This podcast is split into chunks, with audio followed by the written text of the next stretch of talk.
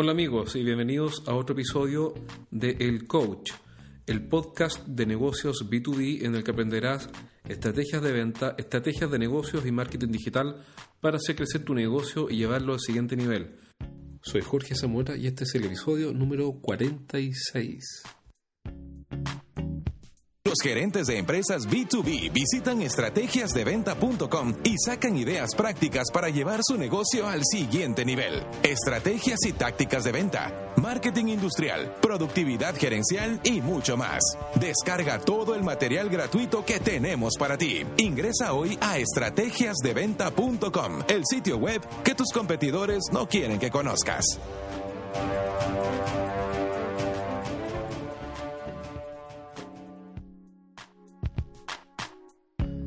Rodéate de la mejor gente que puedas encontrar, delega la autoridad y no interfieras mientras la política que decidiste esté siendo llevada a cabo.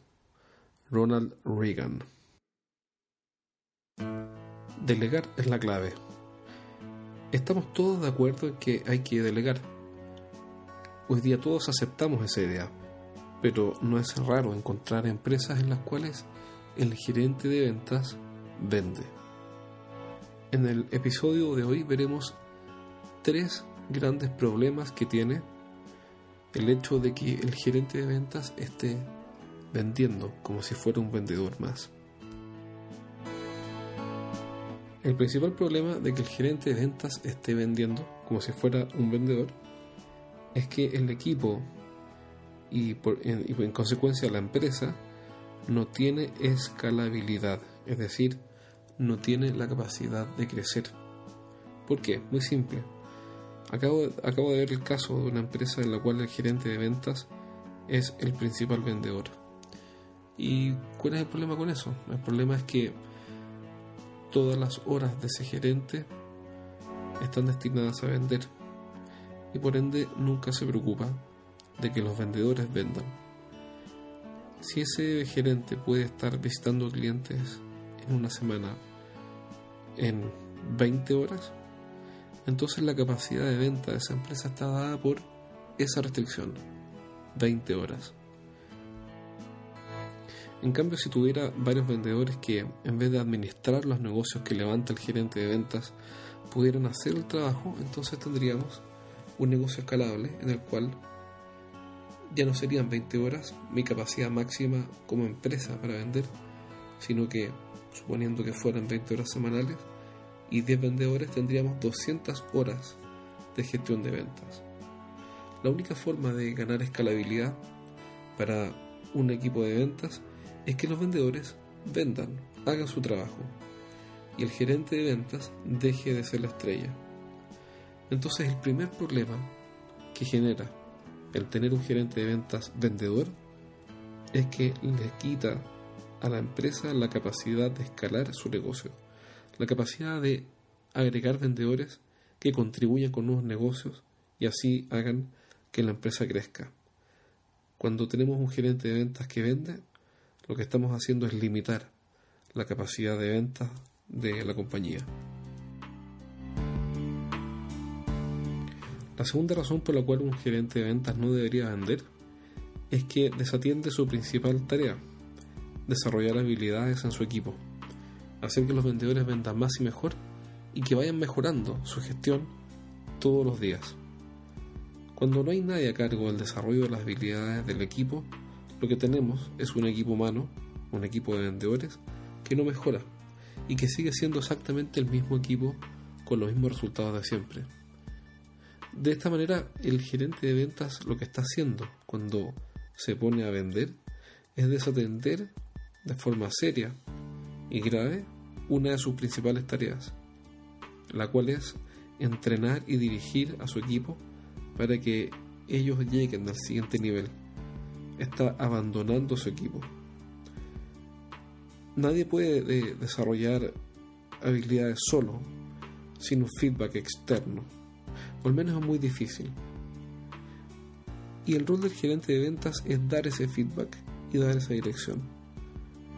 Por ende, cuando él vende, cada hora que dedica a vender es una hora que está restando del entrenamiento y del desarrollo de habilidades. Y la tercera razón por la cual no debemos dejar que el gerente de ventas sea el gran vendedor es porque tenemos un personaje que es imprescindible, o mejor dicho, que se hace imprescindible.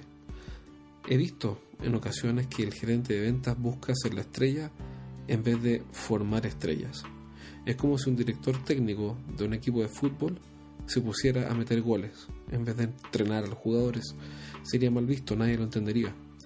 Pero sin embargo, no nos agrede tanto el saber que el gerente de ventas está metiendo los goles y está haciendo las jugadas y está haciendo el juego de sus jugadores. Cuando tenemos un gerente de ventas superestrella que mete los goles, es decir, que vende, tenemos un problema entonces adicional y es nuestro tercer punto para el programa de hoy, y es que se está convirtiendo en un elemento imprescindible, o al menos es lo que quiere que pensemos. Cuando tenemos un gerente de ventas imprescindible que no puede tocarse porque acumula la mayor parte de la venta, lo que tenemos es una situación, es una situación viciosa, porque ese gerente ya no es sujeto de ser evaluado y tampoco es cuestionado. Empezamos a formar un reyesuelo que pronto se convertirá en tirano y que finalmente impondrá sus condiciones a, su gusto. ¿Por qué? Porque es indispensable, porque es imprescindible, porque en vez de construir un equipo mejor que él, construyó un pequeño feudo en el cual él es el único señor. ¿Para qué? Para no ser removido. Incluso he visto casos en los cuales el gerente de ventas quiere que su equipo no prospere, que los vendedores no mejoren, para quedar validado frente a la dirección de la empresa. En resumen, podemos ver que hay tres grandes razones, al menos, para que nuestro gerente de ventas no venda. Primero, que le quita escalabilidad al negocio. Segundo, es que no desarrolla el talento de ese equipo. Y tercero, es que se hace completamente imprescindible. Y eso no es bueno para nadie. Ahora siempre aparece la objeción. Bueno, pero si mi gerente de ventas hoy día está vendiendo y vende bastante, yo no puedo dejar hacer que no venda nada porque la venta de mi compañía se va a ir al piso. Y eso es lógico y lo entiendo y me ha tocado verlo. El punto es que pongámonos de acuerdo primero en qué es lo ideal y después veamos la mejor manera de conseguirlo. En una empresa que me tocó asesorar, lo que hicimos fue dar una fecha al gerente de ventas y coincidía con fin de año. Estábamos en octubre y le dijimos, mira, ya el, el 2 de enero del próximo año tú no vas a tener código de vendedor. Tienes dos meses para empezar a entregar a tus clientes, a los vendedores. Eso no quiere decir que no los puedas acompañar, por el contrario, si los acompañas, mejor. Pero ya la cuenta no es tuya, de tu equipo. Y el 2 de enero, es decir, en octubre, noviembre, diciembre, en tres meses más, ya no vas a tener eh, clientes asignados a tu código. Por ende, no vas a ganar comisión y no vas a tener incentivos. En algún minuto esto debe cortarse. Ahora, la mejor forma de cortar algo no es de golpe, sino que gradualmente. Bueno amigos, espero que este breve programa haya sido de tu interés. Recuerda que un gerente de ventas es un instructor de habilidades, es un desarrollador de talento y no un vendedor. Y ojalá puedas tomar las acciones para que rápidamente en la empresa en que estás hoy día tome el camino correcto si es que tu gerente está vendiendo. Recuerda visitarnos en estrategiadeventa.com y encontrarás un montón de material gratuito que podrás descargar y usar para llevar tu equipo al próximo nivel. Soy Jorge Zamora y espero verte pronto en el episodio número 47. Un abrazo.